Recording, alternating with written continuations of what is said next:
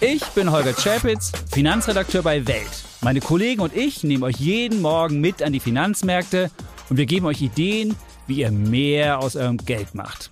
Klar gegliedert, drei Teile, Märkte, Finanzthema des Tages und außerdem haben wir jeden Tag eine Inspiration für euch, die das Leben leichter machen soll. Alles auf Aktien, der tägliche Börsenshot, Montag bis Freitag ab 5 Uhr morgens alles, was ihr wissen müsst, in nur 10 Minuten. Für erfahrene Anleger, aber auch für Neueinsteiger.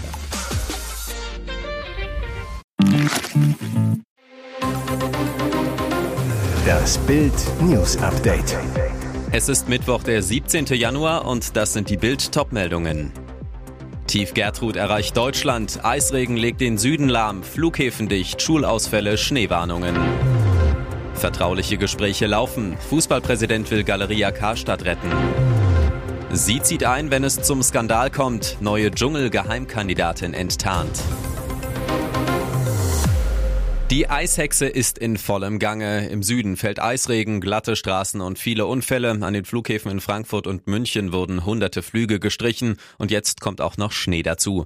Der Deutsche Wetterdienst warnt jetzt in NRW für den Süden des Landes vor starkem Schneefall. Besonders betroffen sind dann alle Regionen, die südlich von Aachen, Köln, Olpe und Winterberg liegen, so der DWD. Dort können selbst in tiefer gelegenen Gebieten laut Wetterdienst 15 bis 30 Zentimeter Neuschnee fallen, örtlich sogar bis zu 40 Zentimeter. Etwas weiter nördlich Nördlich in Köln, Düsseldorf oder Wuppertal erwarten die Meteorologen nur noch 5 bis 15 Zentimeter Schnee. Noch weiter nördlich im Ruhrgebiet sei allenfalls mit leichtem Schneefall zu rechnen. Das Münsterland und Ostwestfalen bekommen vermutlich gar nichts von dem Unwetter mit. In mehreren Kreisen im Süden Nordrhein-Westfalens hatten die Behörden schon im Vorfeld entschieden, dass es an den Schulen am Mittwoch keinen Präsenzunterricht geben soll. Die Schulleiter sollen entscheiden, ob der Unterricht ganz ausfällt oder ob stattdessen Distanzunterricht stattfindet. Klimatologe Dr. Carsten Brandt von donnerwetter.de zu Bild Bild. Im Südwesten steigen die Temperaturen nun an. Trotzdem sind die Böden noch gefroren. In weiten Teilen Baden-Württembergs, etwa im Schwarzwald, aber auch im Saarland trifft Regen also auf den eisigen Untergrund.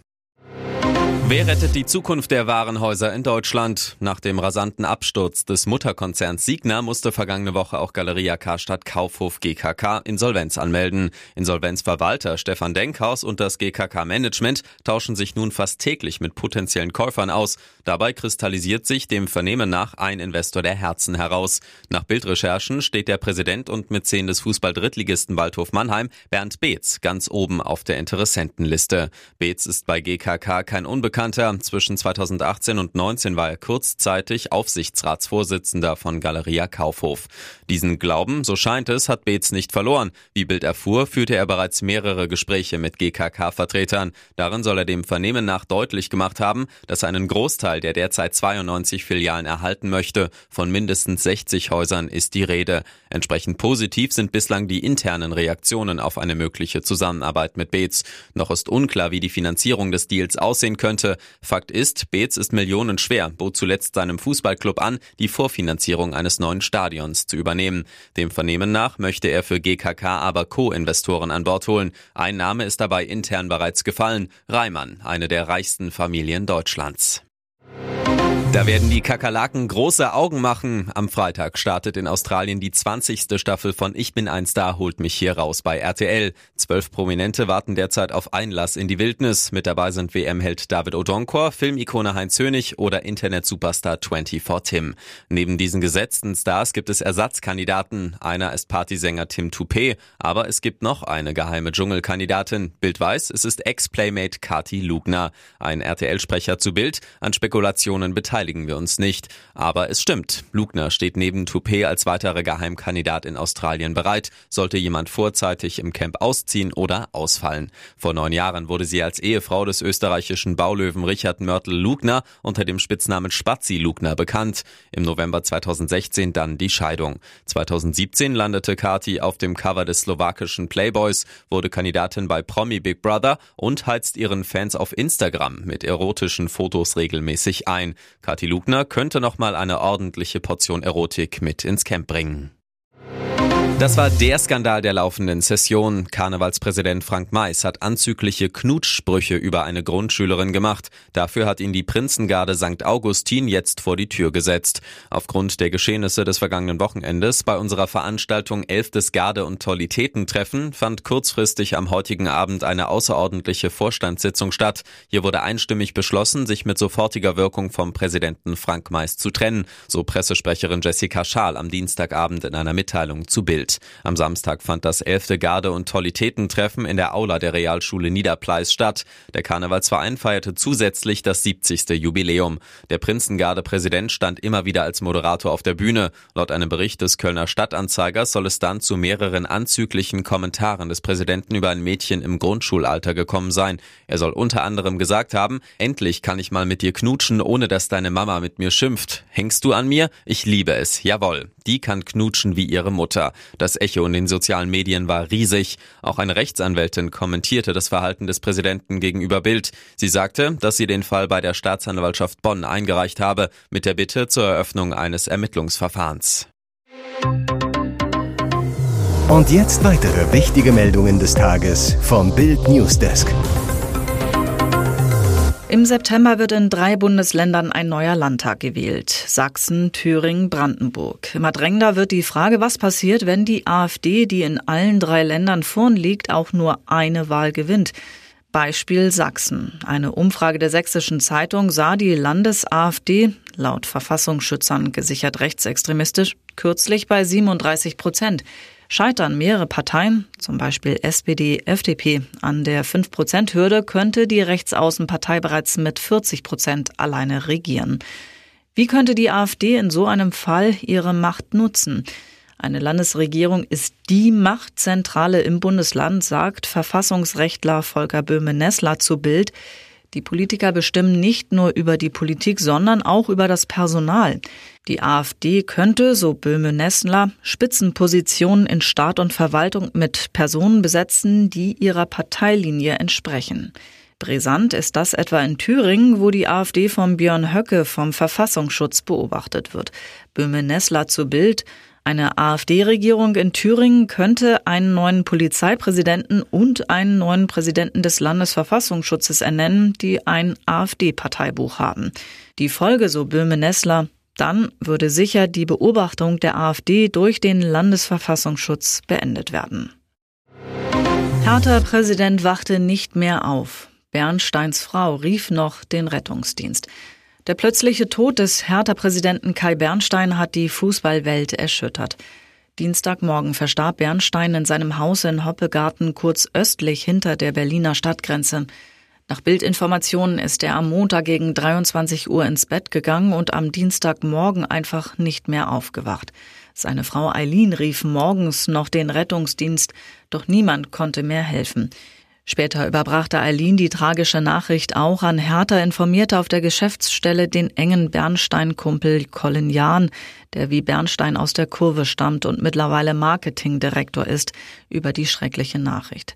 Bernstein und Eileen waren seit 2023 verheiratet, haben eine gemeinsame Tochter. Eine weitere, ältere Tochter hatte der Hertha-Boss aus einer früheren Beziehung.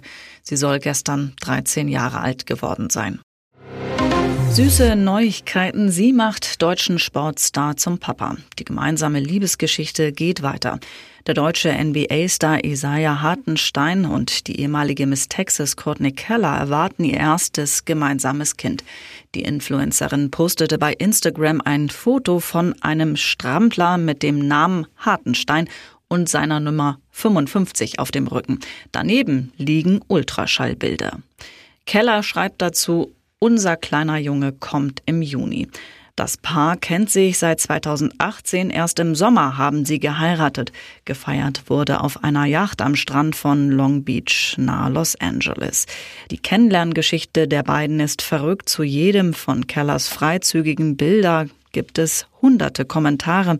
Langfristig im Gedächtnis ist ihr aber nur ein eher unscheinbarer von Hartenstein geblieben. Du hast das schönste Lächeln. Der New York Post erzählte Keller, dass die beiden in den ersten drei Wochen stundenlang via FaceTime gesprochen hätten. Erst als ich überzeugt war, dass er kein Serienmörder ist, haben wir uns zum ersten Mal getroffen, sagt sie. Hier ist das Bild News Update. Und das ist heute auch noch hörenswert. Monatelang wehrte sich Aldi-Kassiererin Eisel I. verzweifelt gegen die Nachstellungen ihres Ex-Freundes Plamen P. Bis er am Montagabend gegen 19.15 Uhr den Supermarkt in Mörfelden-Walldorf in Hessen betrat, in den hinteren Bereich des Ladens ging und sie tötete. Anschließend erschoss sich P. selbst. Bild hat mit Eisels Bruder und auch ihrem besten Freund gesprochen. Sie war meine einzige Schwester. Sie war so ein lebenslustiger, lebensfroher und freundlicher Mensch. Eisel arbeitete hart für ihre Einbürgerung, lernte Tag und Nacht Deutsch. Sie war mit Leib und Seele Verkäuferin und sehr beliebt, erzählt ihr Bruder. Immer wieder habe der Ex seiner Schwester nachgestellt, so sehr, dass Eisel verzweifelt war. Ihr bester Freund berichtet gegenüber Bild, er hat sie kaputt gemacht. Er hat sie nicht in Ruhe gelassen. Sie sagte zu mir, Irgendwann gehe ich zur Arbeit und komme nicht mehr heim. Der kommt und bringt mich um. Selbst mir ist er schon hinterhergegangen. Er unterstellte mir ein Verhältnis mit Eisel.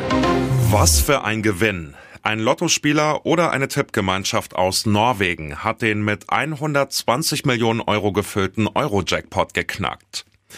Mit den Gewinnzahlen 6, 19, 32, 39, 42 und den beiden Eurozahlen 4 und 9 lag nach 16 Ziehungen ohne Hauptgewinn erstmals wieder ein Spieler oder eine Tippgemeinschaft richtig, wie Westlotto am Dienstag nach der Ziehung in Helsinki mitteilte.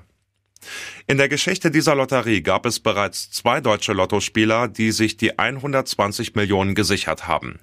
Ein Gewinner kam dabei aus Schleswig-Holstein im Juni 2023 und einer aus Berlin im November 2022. Die beiden halten damit den deutschen Gewinnrekord. Der erste Gewinn über 120 Millionen Euro ging im Juli 2022 nach Dänemark. Mehr geht nicht, denn die Europäische Lotterie mit 18 Teilnehmerländern ist bei 120 Millionen Euro gedeckelt. Jeder zusätzlich gespielte Euro fließt in die nächste Gewinnklasse. Die Gewinnwahrscheinlichkeit beim Euro-Jackpot liegt bei 1 zu 140 Millionen. Glück muss man haben.